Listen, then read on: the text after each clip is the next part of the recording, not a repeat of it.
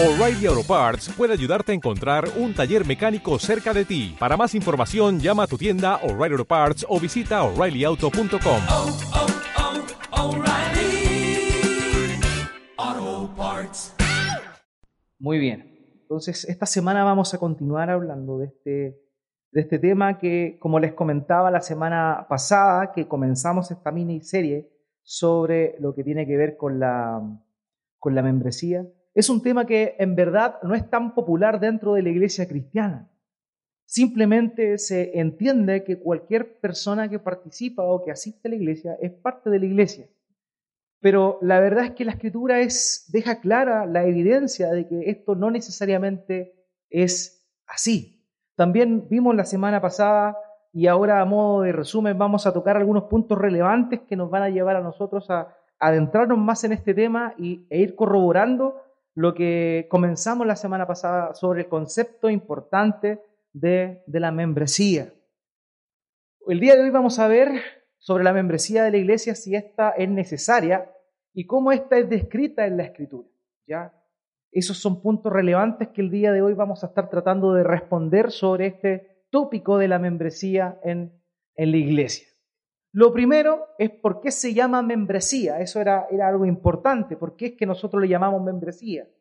Y la respuesta, la verdad, es que es, es evidente. Normalmente nosotros tenemos la concepción de una membresía en, no sé, en algún periódico, en, antiguamente en algún eh, videoclub, ¿cierto? Donde uno era socio, se hacía miembro, pagaba una mensualidad y eso le daba derecho a sacar películas o, en el caso de una eh, biblioteca, a sacar libros, ¿cierto? Esa es la concepción que nosotros normalmente tenemos de membresía o de, o socio.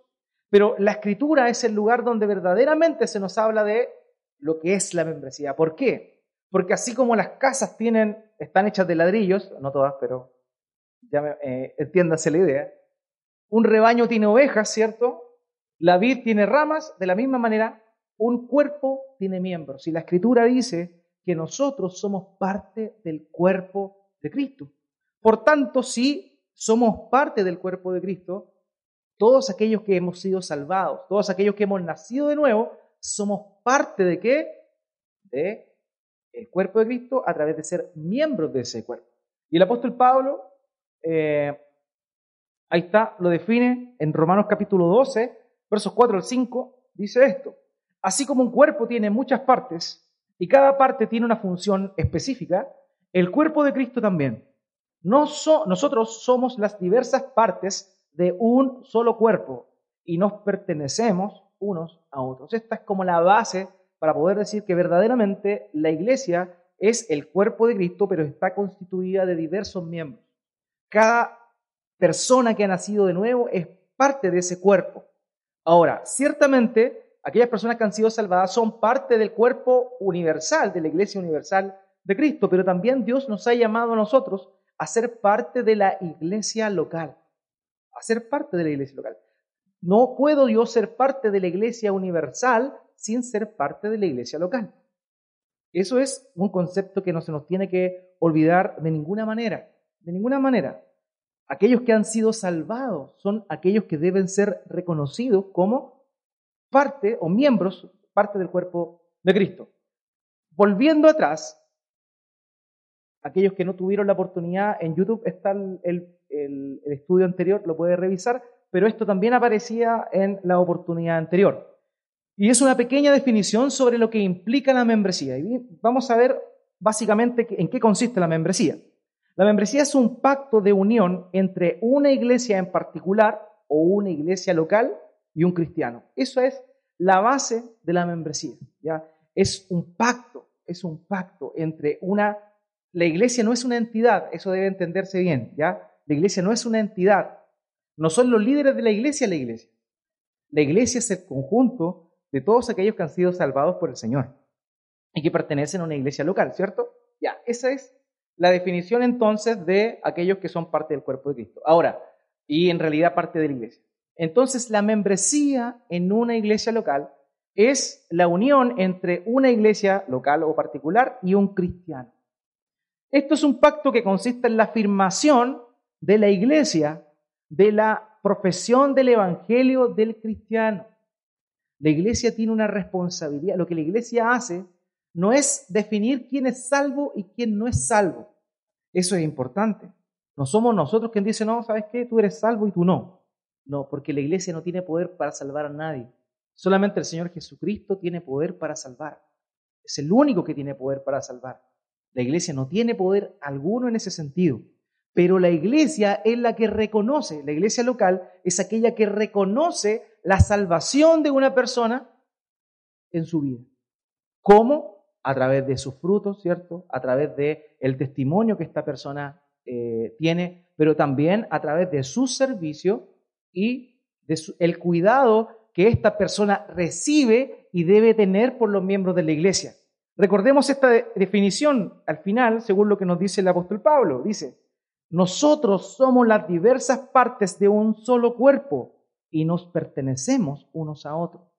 El concepto de membresía es relevante, ¿por qué? Porque denota que nosotros nos pertenecemos a nosotros. Unos con otros somos dependientes. Nosotros no somos personas aisladas dentro del cuerpo universal de Cristo. Es necesario que seamos parte de una iglesia local.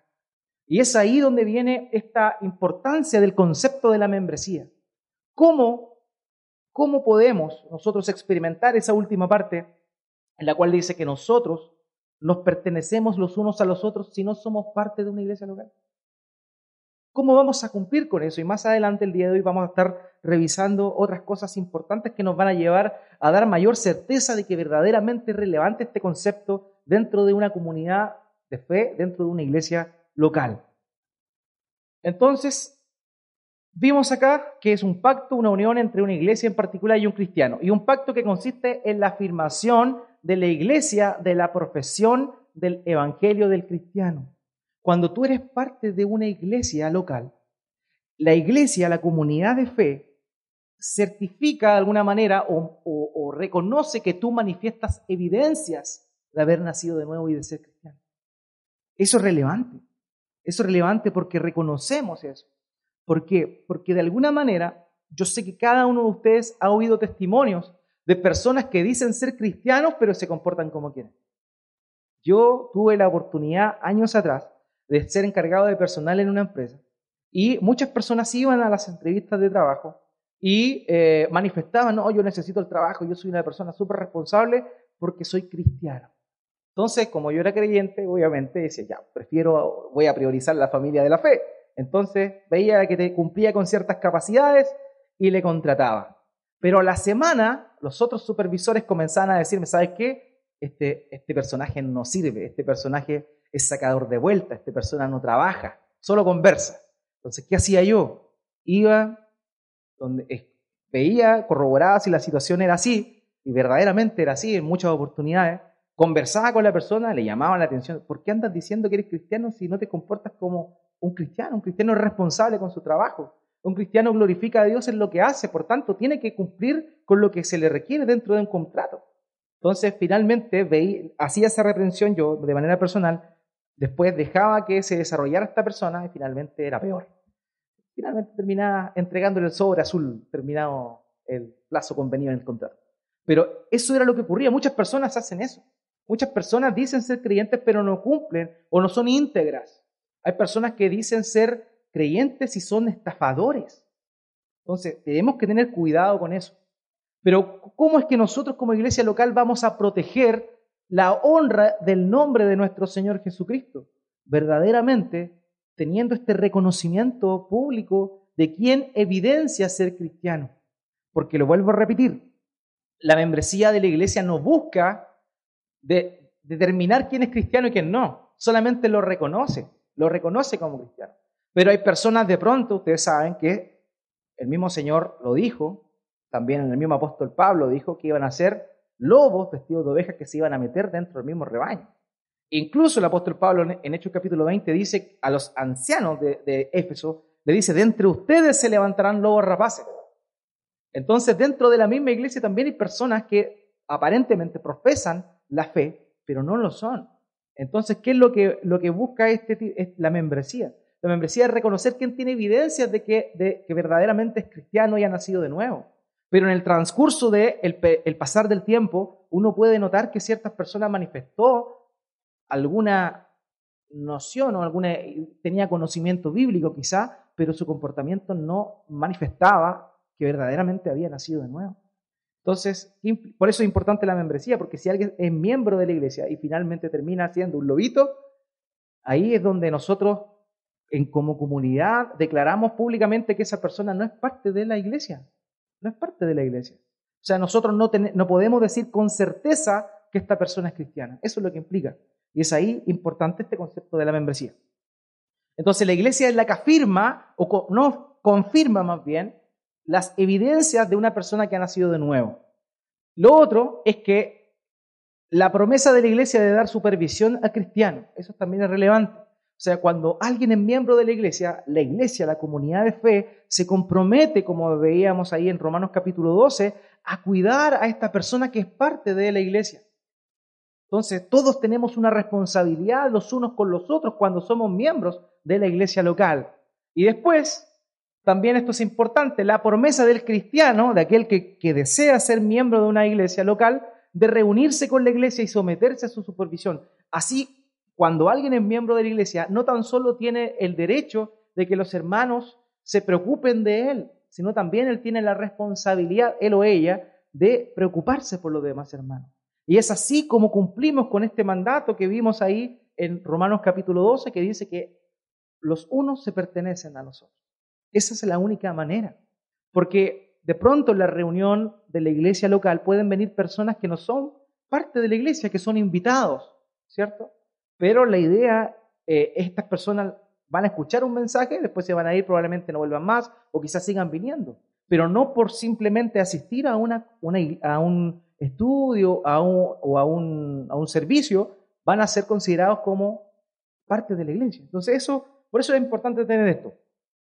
Lo vimos la semana pasada, así que lo pueden revisar en YouTube, como le decía, lo otro importante. Ahora, tenemos que entender la iglesia entonces con la siguiente analogía que nos va a ayudar a corroborar esto. Tenemos que ver la iglesia como una embajada. ¿Qué es una embajada? La embajada es la representación de una nación dentro de otra. Nosotros, dice la Escritura, que somos como peregrinos o extranjeros en esta tierra. Nosotros no somos de este mundo, dice el Señor. Dice, no te ruego que los quites del mundo, sino que los guarden del mundo. ¿Por qué? Porque ellos no son de este mundo. Nosotros que hemos nacido de nuevo no somos de este mundo, sin embargo, estamos aquí. De la misma manera, nosotros somos parte de una nación celestial, pero aún estamos poblando esta tierra, aún desarrollamos nuestra vida en este lugar. Por tanto, la iglesia funciona como una embajada, hermano. Una embajada no hace ciudadano a alguien. Una embajada lo que hace es reconocer que cierta persona tiene la nacionalidad de esa embajada. Esa es la idea de la membresía, lo que busca, lo que hace la iglesia local es precisamente eso, reconocer que alguien es ciudadano del cielo. ¿Ya? No le da la ciudadanía, lo vuelvo a repetir, sino que lo reconoce. Por eso es que una embajada, como dice ahí, no te hace ciudadano, pero confirma oficialmente que lo eres. Una embajada representa a la nación celestial dentro del mundo, que es un reino distinto, ¿cierto? Y acoge y protege a los ciudadanos de la nación natal en la nación que los acoge. Esa es la responsabilidad de la iglesia viéndolo desde la perspectiva de que es una, una embajada. ¿ya? Ahora, la semana pasada vimos el sustento bíblico para decir que verdaderamente es necesario tener una membresía. Pero algunas personas, incluso yo en su momento, dudé sobre la importancia, por ejemplo, de considerar el número de miembros. ¿ya? ¿Es bíblico considerar el número de miembros? Y nosotros vamos a ver en la escritura en particular cuando la iglesia comienza a crecer de una manera exponencial, que sí se llevaba registro de los hermanos y de la cantidad específica de hermanos que eran parte de la comunidad. Por ejemplo, aquí en Hechos capítulo 1, verso 15 dice, pero aquellos días Pedro se puso de pie en medio de los creyentes, que eran un grupo como de 120 personas. Hay un margen determinado de personas que estaban reunidos ahí y que eran parte de la iglesia, y esto ocurre previo a que el Espíritu Santo descienda con poder en la fiesta de Pentecostés. O sea, ahí hay un registro de que habían por lo menos 120 personas. ¿Ya? Eh, en Hechos capítulo 2, versículo 41, luego de la predicación del apóstol Pedro, después de haber sido lleno del Espíritu Santo y haber predicado con poder, dice esto eh, la escritura, Hechos capítulo 2, verso 41. Así pues, los que recibieron su mensaje fueron bautizados Y aquel día se unieron a la iglesia unas 3.000 personas. ¿Se da cuenta de este concepto? Se unieron a la iglesia. No eran parte de la iglesia. Se unieron a la iglesia, es decir, fueron considerados como personas que habían nacido de nuevo. Entonces, aquí hay dos elementos importantes que es necesario unirse a la iglesia. En este contexto está la primera iglesia, la iglesia de Jerusalén, ¿cierto? La iglesia apostólica, que después, mediante el, tema de la persecución que se dio lugar luego de la muerte de Esteban, comienzan todos los judíos de nación, de, que nacieron en lugares del reino greco-romano a expandirse y salieron eh, expulsados, por así decirlo, de Jerusalén y comenzaron a predicar el evangelio en distintos lugares. Y eso fue lo que ocurrió después de la muerte de Esteban. Pero al principio estamos hablando aquí de que la iglesia de Jerusalén, la única iglesia que existía hasta el momento, por así decirlo, con personas eh, vivas, dice aquel día se unieron a la iglesia unas 3.000 personas. Y aparte se cuenta el número de las personas que habían sido parte de la iglesia. Tercer lugar, Hechos capítulo 4, versículo 4, nuevamente el apóstol eh, Pedro perdón, predica y dice aquí lo siguiente, muchos de los que oyeron el mensaje creyeron, y el número de estos, contando solo a los hombres, llegaba a unos 5.000. Entonces se da cuenta que había un registro de la cantidad de personas que eran parte de la iglesia. Entonces es bíblico en ese sentido considerar la cantidad de personas que son parte de una iglesia, que son miembros de la iglesia. Pero, y aquí viene el famoso pero, ¿es importante el número de miembros? Nosotros tenemos que saber, hermano mío, que es Dios quien añade a aquellos que han de ser salvados. ¿ya? No es una labor de la iglesia ni honra ni gloria de una iglesia local determinada la gente que va llegando y que Dios va añadiendo, porque es una obra de Dios. No somos nosotros, no son nuestros argumentos, no es la excelencia de nuestra música, ni la capacidad del predicador, no tiene nada que ver con eso, es la obra de Dios. El Espíritu Santo despertando los ojos espirituales de aquel que estaba muerto en sus delitos y pecados. Es Dios quien hace eso. Por tanto, entendiendo eso, nunca olvidando eso, el número no es importante, y nótese bien esto, importante, puesto que no denota nuestro esfuerzo, sino la fidelidad de Dios. Pero para efectos prácticos es, aquí viene la otra palabra, necesario. O sea, es necesario, ¿por qué? Porque cuando nosotros conocemos aproximadamente quiénes son y cuántos son los miembros de una congregación, nosotros podemos saber quiénes deben ser pastoreados y quiénes pueden estar aptos para servir dentro de la comunidad por eso es necesario esto. Por eso es necesario saber cuántos miembros hay. No porque, insisto, para decir, ah, nosotros tenemos 3.000 miembros. En realidad, mayor responsabilidad vas a tener delante del Señor en aquel día. Entonces, no es un acto para jactarse, sino más bien para tener humildad y responsabilidad. Cuando el Señor añade a alguien que ha sido nacido de nuevo, como comunidad de fe tenemos una responsabilidad para con esa persona. Entonces, esa es la importancia de este concepto, insisto, muchas veces desconocido de la membresía. Nosotros somos responsables por ti, tú eres responsable por nosotros. Esa es la idea. Ahora, la iglesia local es a la vez universal, lo que les comentaba en un momento. La iglesia es el pueblo de Dios salvado a lo largo de la historia de la redención. Sin embargo, luego de la venida del Espíritu Santo, podríamos decir que eh, hay una nueva dispensación o una nueva forma en la cual se representa o es bendecido el pueblo de Dios, por medio de la revelación ya clara, dilucidada por medio del Espíritu Santo. Entonces, ¿qué es lo que pasa? La primera iglesia, como les comentaba, fue la iglesia de Jerusalén, pero mm, eh, dentro de un plazo no mayor a un año aproximadamente, eh, la iglesia fue creciendo y se dieron otras iglesias locales en otros lugares. Nosotros vemos, por ejemplo, que Felipe sale predicando y va a Samaria a predicar. Vemos que Pedro va a otro lugar, va y encuentra con Cornelio y ahí se erigen otras iglesias, otras comunidades de fe locales. Entonces, eh, al principio la iglesia fue local, pero representaba a la iglesia universal en ese entonces, pero después de eso, la iglesia sigue siendo universal, pero está dividido en hartos focos, ¿cierto? Que son las iglesias locales. En Hechos capítulo 8, versículo 3 dice, Saulo iba por todas partes con la intención de acabar con la iglesia. ¿Se da cuenta? Dice, iba por todas partes, o sea, eso implicaba que iba por muchos lugares. Y en esos lugares distintos habían comunidades de fe. Pero al grupo de todas esas comunidades de fe, ¿cómo le llama? Iglesia en singular. Iglesia en singular. O sea, todos esos grupos de, cristianos eran la iglesia. ¿Ya? Iba de casa en casa y sacaba a rastras tanto hombres como mujeres y los metía en la cárcel. Eso era lo que hacía Saúl. ¿Ya? Y aquí en Hechos capítulo 11, versículo 22, fíjense aquí lo que dice, cuando la iglesia de Jerusalén se enteró de lo que había pasado, enviaron a Bernabé a Antioquía. Aquí se da cuenta que habla de una iglesia local. Delante hablaba de una iglesia universal y varias iglesias locales, daba a entenderlo. Aquí habla de una iglesia local, dice la iglesia de Jerusalén. Así como nosotros también vemos en el libro de Apocalipsis, por ejemplo, las cartas que el Señor Jesucristo envía a las iglesias. Y dice a la iglesia que está en Éfeso. Fíjese, la iglesia en singular. Manda a la iglesia local de Éfeso y le llama como singular. Pero esa iglesia, al igual que Sardis, Tetira, Filadelfia, la Odisea, eran iglesias que eran parte de la iglesia universal.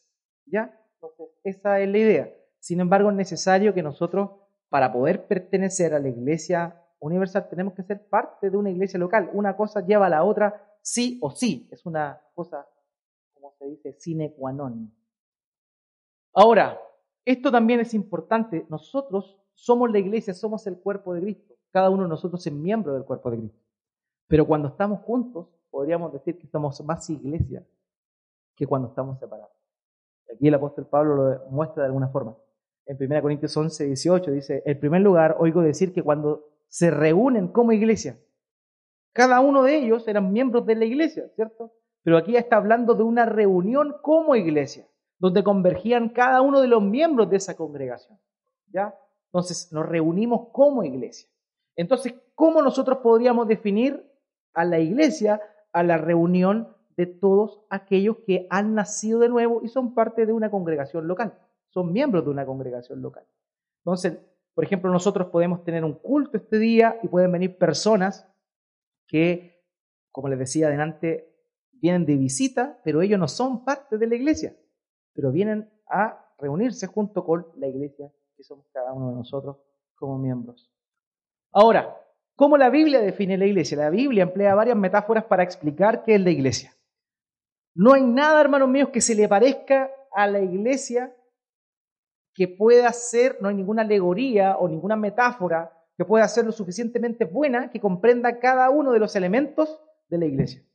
Por eso es que en la escritura nosotros vemos varias metáforas que nos van a mostrar algunos elementos de la iglesia como tal. Vuelvo a insistirlo, no hay nada que se le parezca a la iglesia en su totalidad. Por eso Dios inspira a los escritores del Nuevo Testamento para mostrarnos la iglesia de diversas maneras, de diversas maneras. Y cada una de esas metáforas, de una manera conjunta, nos van a mostrar las implicancias de ser iglesia. Vamos a ver acá, por ejemplo, que la escritura define a la iglesia como una familia. Dice ahí en Galatas capítulo 6, versículo 20 lo siguiente. Por lo tanto, siempre que tengamos la oportunidad, hagamos el bien a todos, en especial a los de la familia de la fe. Ahí habla de la iglesia como una familia. Es por eso que el apóstol Pablo, el apóstol Juan, el apóstol Pedro, normalmente habla de hermanos. Porque tenemos una relación familiar. Entre nosotros, si somos hijos de Dios, somos hermanos. Somos hermanos, tenemos una relación familiar. Y esto, esta metáfora es usada para mostrar que el cristiano tiene una relación de intimidad y cercanía con el otro, la otra persona que es parte del cuerpo de Cristo. Por eso es que se emplea esta metáfora, para mostrarnos que tenemos una relación de hermandad. De hermandad. Hay algo que nos une. ¿Qué es lo que nos une? Nacimos del mismo lugar. Los hermanos de carne nacieron del mismo lugar, vienen de la misma matriz. No todos. Por lo menos esa es la idea, ¿cierto? Ahora bien, la, los hermanos en la iglesia se le denomina así porque todos hemos nacido del mismo Padre Espíritu. ¿Cierto? Esa es la idea. Por eso es que la escritura define a la iglesia como una familia en primer lugar. La segunda metáfora que se emplea es como un cuerpo, la comentábamos recién. Ahí en 1 Corintios capítulo 12, verso 13 dice, todos fuimos bautizados por un solo espíritu para constituir un solo cuerpo.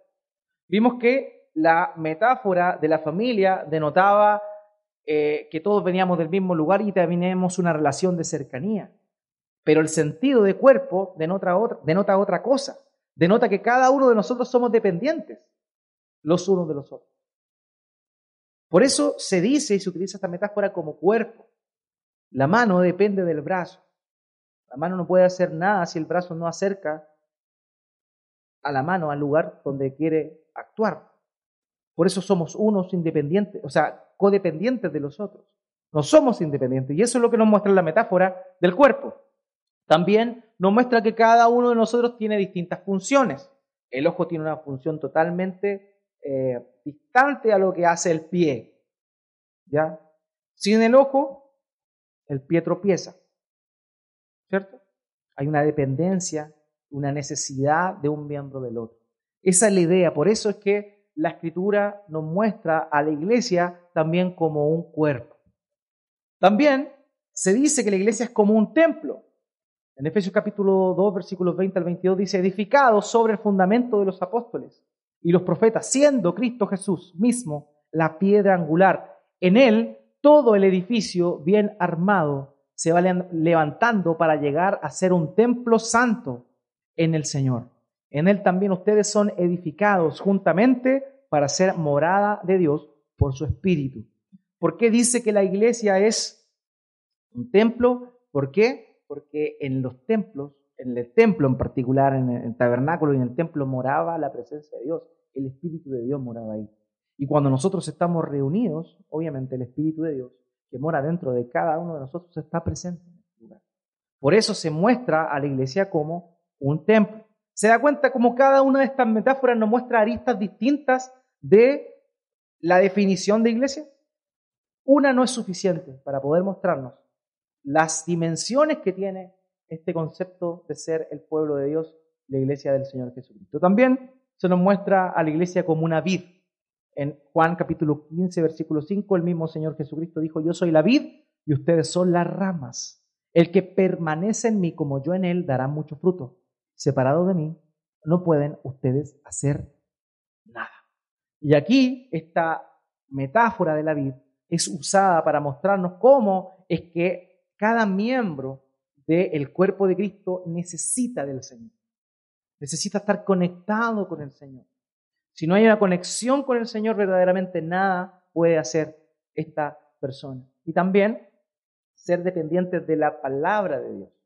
Saben ustedes que las vides alimentan a las ramas por medio de la, de la savia que corre por medio de esas ramas.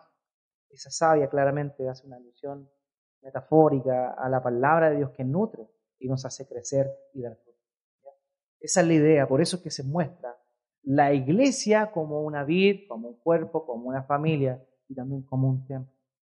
Todas ellas juntas nos van a demostrar las dimensiones que implica ser parte de la iglesia universal y en particular también ser parte de una congregación local, de una iglesia local. Ahora, fíjese en estos mandamientos que nosotros vamos a analizar ahora. Y vamos a responder nosotros mismos conforme a estos textos de qué manera es la forma en la cual nosotros podemos cumplir verdaderamente con estos mandamientos. Fíjese lo que dice ahí en Juan capítulo 13, versículo 34. Dice, este mandamiento nuevo los doy, que se amen los unos a los otros. Así como yo los he amado, también ustedes deben amarse los unos a los otros. Ya sabemos que eso implica claramente un amor por la iglesia universal. Pero ¿cómo puedo hacer ese amor más práctico, más real y más tangible? Amando a mis hermanos de la iglesia local. Pero dígame, ¿cómo yo voy a amar a los unos y a los otros si yo no sé quiénes son los unos y los otros? ¿Cómo? Insisto, la membresía no da una garantía de salvación simplemente reconoce que en esa persona hay evidencia de que ha nacido de nuevo. ¿Ya? No, no, dice que esta persona es salva, simplemente es un reconocimiento del fruto y del servicio que esta persona tiene y esa disposición. Eso es relevante, lo vuelvo a repetir, hermano. Pero en este concepto de membresía es que nosotros podemos cumplir con eso. Por eso es necesario que tengamos esta concepción de miembros de una iglesia local. Segundo mandamiento, fíjese acá, Galatas capítulo 6, versículo 2. Ayúdense unos a otros a llevar sus cargas y así cumplirán la ley de Cristo. ¿Cómo voy a saber yo a quién tengo que ayudarle a llevar las cargas? Si no sé quién de todas las personas que asiste aquí verdaderamente es parte del cuerpo de Cristo. Por eso es necesaria la membresía, hermano. Primera de Pedro capítulo 4, verso 10. Cada uno ponga al servicio de los demás el don que haya recibido, administrando fielmente la gracia de Dios en sus diversas formas. ¿Cómo yo voy a saber a quién debo servir si yo no sé quién es parte de la iglesia? Si no sé quién es parte de la comunidad de fe. Se da cuenta que cada uno de esos, estos mandamientos, nosotros podemos cumplirlos de una manera general, ¿cierto? Lo podemos hacer.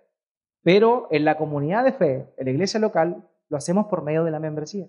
Porque eso nos da claridad también de, para saber quién es parte del cuerpo de Cristo. Por eso, hermanos míos, es que es necesario esto.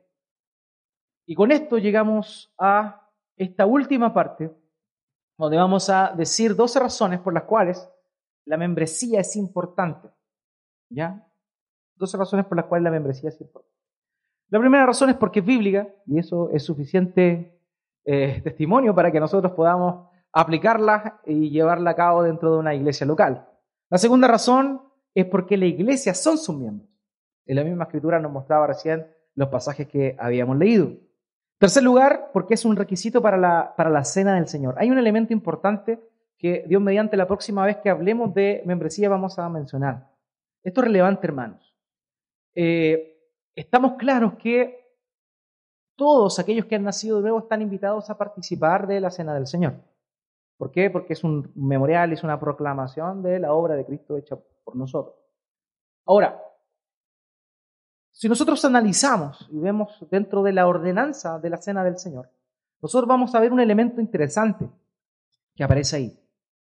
Nosotros sabemos que el Señor Jesucristo llamó a doce discípulos para que los siguieran a todo lugar, para que aprendieran y fueran discipulados de primera mano por Él, ¿cierto? Los comisionó, también los envió a predicar de dos en dos, también les dio la responsabilidad de, eh, les derivó de su poder y anduvieron sanando, echando fuera demonios, ¿cierto? Proclamando la voluntad de Dios el año agradable por medio de la predicación del Evangelio. Y los doce cumplieron con esa misión, ¿cierto? Pero nosotros sabemos que uno de esos doce no era parte de los doce. O sea, uno de aquellos doce no era verdaderamente un seguidor genuino de Cristo. Había una persona que estaba ahí que no era parte de ese grupo. ¿Cierto? ¿Quién era? Judas. Ahora bien, cuando nosotros analizamos el relato de los evangelios, hacemos un paralelo en cada uno de los evangelios, nosotros notamos que cuando el Señor instituye la cena del Señor, Judas había salido. O sea, Judas no fue parte de ese momento tan íntimo como fue la conmemoración o instauración de la cena del Señor. ¿Se da cuenta de ese elemento importante?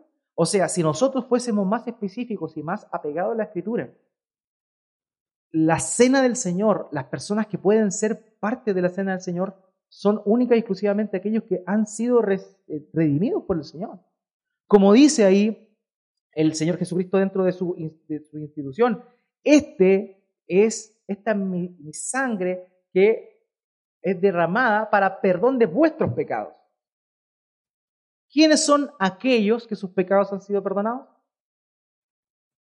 Los salvados, ¿cierto? Entonces, por eso es que en ese sentido el concepto de la membresía nos ayuda. ¿Por qué? Porque si nosotros vemos en, un hermano que hay evidencia, una hermana, evidencia de que ha nacido de nuevo, claramente esa persona puede tomar la cena del Señor con toda propiedad. ¿Por qué? Porque ha dado testimonio de que verdaderamente ha nacido de nuevo. Ahora, esto no implica que si alguien inconverso o, un niño toma la cena del Señor se va a morir y todo eso. No necesariamente implica eso. Pero si nosotros vamos a ser rigurosos y a pegarnos a la escritura, por ejemplo, el concepto de la membresía nos va a ayudar a que tengamos certeza de que verdaderamente aquellas personas que están tomando la cena del Señor, por lo menos dan un testimonio de que han nacido. Y cumplimos con eso, con esa parte de la institución de la cena, en la cual Judas, aquel traidor, que no nació de nuevo, no participó en esa, en esa celebración. Entonces, esa es la idea, también nos va a ayudar. Paréntesis, hermanos, a todo esto, los niños no, no, le den cena al Señor a los niños cuando estén repartiéndola ya. Eso es importante. Los niños son un campo evangelístico tremendo para nosotros los padres, pero los niños no han nacido de nuevo. ¿Ya? Los niños no han nacido de nuevo. Así que es nuestra responsabilidad como padres guiarles a ellos, enseñarles, mostrarles su condición de pecado para que en un momento determinado de sus vidas, Dios quiera, lo más pronto posible, puedan hacerlo, ya con uso de razón, reconociendo sus pecados y arrepintiéndose de sus pecados. ¿ya? Pero no por ser hijos nuestros van a tomar la cena del Señor. ¿ya? Eso es un paréntesis para todos aquellos que reparten la cena y no lo sabían. ¿ya? Ahora bien, como les decía, el punto número cuatro es la manera también, o la razón número cuatro, es la manera de representar oficialmente a Jesús. Nosotros hemos nacido de nuevo. Somos hijos de Dios y coherederos junto con Cristo. Y el Espíritu Santo lo que hace en nosotros, aquellos que hemos nacido de nuevo, es transformarnos a la medida de la escritura del varón perfecto, que es el Señor Jesucristo. Entonces, si nosotros somos hijos de Dios, debiésemos, ¿cierto?, paulatinamente ser transformados para en medida que va pasando el tiempo, ir comportándonos más como el Hijo de Dios. Entonces, si yo, si yo digo ser cristiano, pero no lo soy, yo estoy blasfemando e y ensuciando el nombre del Señor. Por eso es bueno la membresía, como les comentaba la semana pasada, porque de pronto alguien, no sé, hay, alguien que asiste a esta congregación estafa a alguien, ¿ya? y de pronto se sabe, no, sabes que la persona, este es un estafador y va a esa iglesia. Y justamente tú vas a esta iglesia. Y tú dices, ¿sabes qué? Sí es cierto, él asiste, pero él no es parte de la iglesia. Él no es un miembro de la iglesia. Entonces ahí ya dejas una evidencia de que haces una separación y de alguna manera tú defiendes la honra del Señor también. Porque esta persona dice es cristiano, pero nosotros en realidad no reconocemos que él sea una persona que verdaderamente nació de nuevo. Entonces eso nos facilita también eh, representar oficialmente al Señor Jesús este concepto de la membresía. La otra es la manera de declarar tu lealtad. Hermanos míos, cuando nosotros nos hacemos parte de una comunidad de fe, insisto, también nosotros declaramos lealtad, declaramos servicio. Significa que tú eres, yo te reconozco como mi hermano, tú me reconoces como tu hermano, y si tú me ves haciendo algo malo a mí, tú no te vas a callar delante mío y vas a pelarme por detrás. No, tú vas a hablar conmigo porque me amas. Tú vas a hablar conmigo porque quieres que yo crezca y porque quieres que yo me arrepienta de mi pecado. Esa es la responsabilidad y la lealtad que yo tengo para con usted si usted es parte de la iglesia y usted tiene para conmigo también. ¿Ya? Esa es la idea. Por eso es necesario esto, hermano.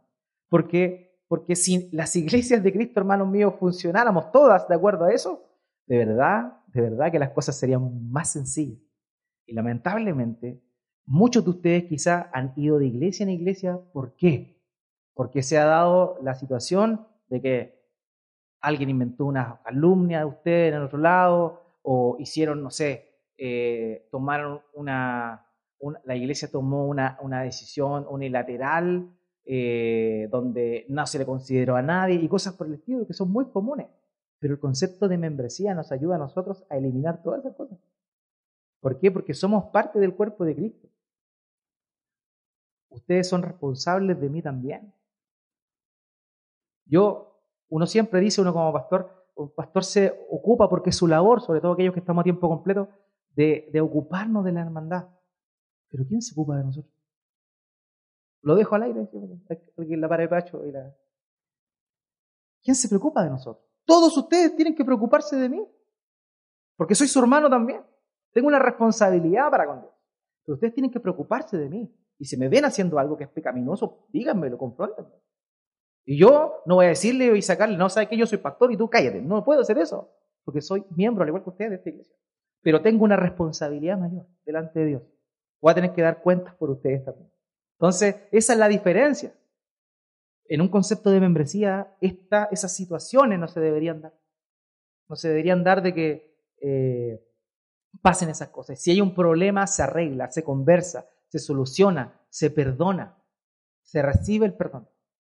Pero no podemos hacer eso con personas que verdaderamente asisten acá y que nosotros no reconocemos que verdaderamente sean cristianos, porque no van a actuar cristianamente. Si una persona viene acá y eh, siembra cizaña o hace algún, eh, algún comentario y genera un problema, nosotros no tenemos una autoridad si esa persona no es miembro de la iglesia para poder llamar su atención, para poder llevarla al arrepentimiento, porque en primer lugar tengo que decirle conoce a Cristo. Entonces, en cambio, cuando alguien es miembro de la iglesia, esta persona que comete este pecado sabe, sabe que por ser miembro va a recibir una reprensión que no busca eh, humillarlo, ni mucho menos, hermanos, cuando tú pecas, el deseo de todos nosotros como hermanos debe ser restaurarte, llevarte al arrepentimiento. Ese es el propósito de esto. Y cuando, si es que tú te rebelas y no te arrepientes, y sigues y sigues y sigues, ahí evidentemente la disciplina de la iglesia se tiene que manifestar. Pero la, la, la razón o el motivo o el motor de la disciplina de la iglesia es buscar la restauración del hermano que pecó. Entonces se da cuenta como todo este, esto nos sirve para poder obrar de una mejor manera y poder cumplir con nuestro, nuestra responsabilidad de lealtad para con nuestro hermano. La razón secta es la manera de encarnar las ilustraciones de la iglesia, como les decía, como cuerpo, como templo, como familia. ¿ya? Es la forma, teniendo este concepto de membresía, de cómo nosotros podemos llevar a cabo. La séptima razón es la manera de servir a otros hermanos, ¿cierto? Cuando tú te haces miembro de la iglesia, tú tienes un compromiso no tan solo de venir acá, sentarte, echarte hacia atrás, ¿cierto? Acomodarte, escuchar y antes que termine el amén, irte a tu casa, a prender la olla para comer. No, tú tienes una responsabilidad también.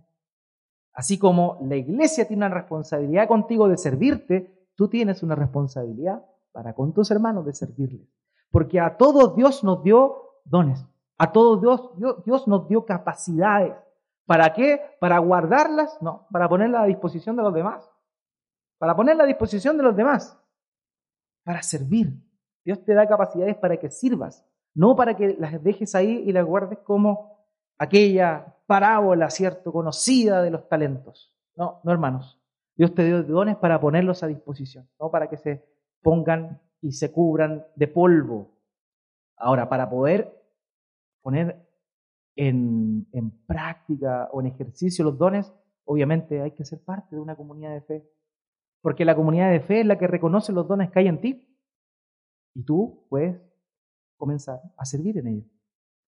Lo otro es la manera de seguir a los líderes cristianos, ¿cierto? Cómo, ser, cómo seguir a, a los ancianos de la iglesia y todo eso.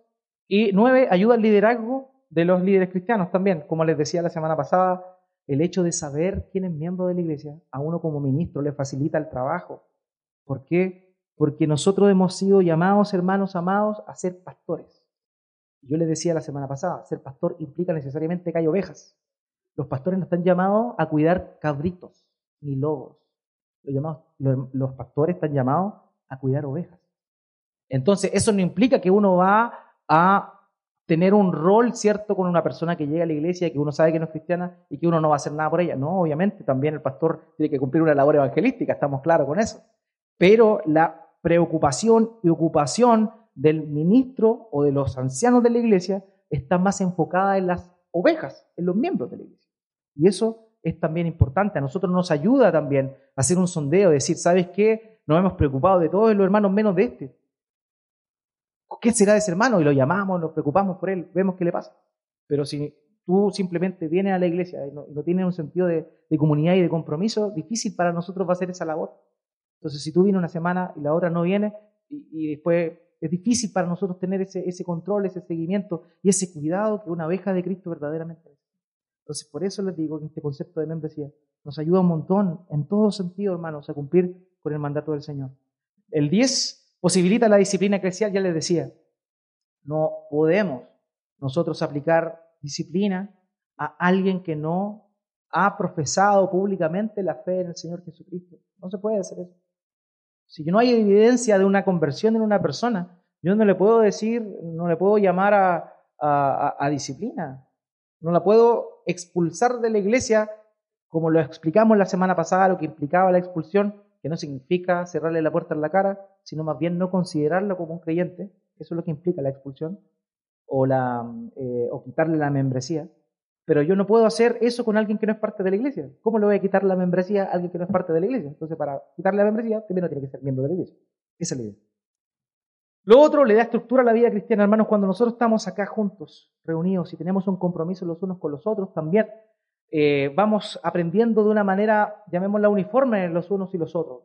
Los varones, ¿cierto?, están siendo discipulados, son un discipulado de varones, todos hablando las mismas temáticas, todos hablando el mismo idioma, las mujeres por su parte lo mismo. También eh, los matrimonios tienen esa noción también de, lo que es eh, la vida matrimonial, ¿cierto?, como lo muestra la escritura. Y también estamos siendo instruidos en los estudios bíblicos y en la, serie de sermones. Por tanto, todos estamos siendo alimentados del, la misma, del, mismo alimento, ¿cierto? Y eso nos ayuda a nosotros a ir creciendo de una manera, llamémosla, equilibrada en nuestra vida de fe. ¿Ya? Y por último, protege el testimonio e invita a las naciones. Eso también es importante, hermano. ¿Ya? Protege el testimonio, como les comentaba adelante ese ejemplo del, del trabajador e invita a las naciones también, es, hermanos míos, quienes son responsables de la misión de Dios. Entiéndase que la misión no es de la misión de la iglesia. Nosotros somos comisionados. ¿Qué implica eso? La misión es de Dios. Y Él nos invita a ser partícipes a nosotros de su misión. ¿Cuál es su misión? Alcanzar a las naciones con el mensaje del Evangelio. ¿Ya? Es la misión, escúcheme bien esto hermano, de la comunidad de fe, de la iglesia local mandar misioneros a otros lados. No es la labor de las entidades misioneras. ¿Qué es lo que ha pasado? La iglesia se ha despreocupado de esta parte. Y como la iglesia se ha despreocupado, hermanos han, tenido, tomado la iniciativa y han creado estos ministerios para eclesiásticos para suplir una deficiencia que la iglesia local tiene.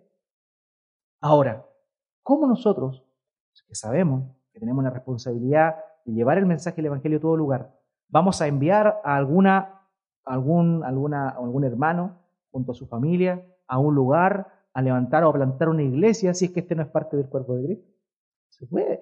Tenemos que reconocer públicamente en esa persona los dones, las capacidades que Dios le ha dado, el carácter de una persona que está apta para poder plantar una iglesia, ¿se da cuenta? Pero eso, sin este concepto de responsabilidad, de membresía, es difícil poder no equivocarse. Hermanos, estos son filtros simplemente. Probablemente, aunque implementemos todas estas cosas, nos vamos a equivocar igual. ¿ya? Pero esto nos va a ayudar de alguna forma a esa línea, ese margen, reducirlo un poco. ¿ya? Sabemos que la iglesia es del Señor, no es nuestra idea eh, cuadrar algo, en realidad es más bien poder cumplir de mejor manera el mandato que el Señor nos da.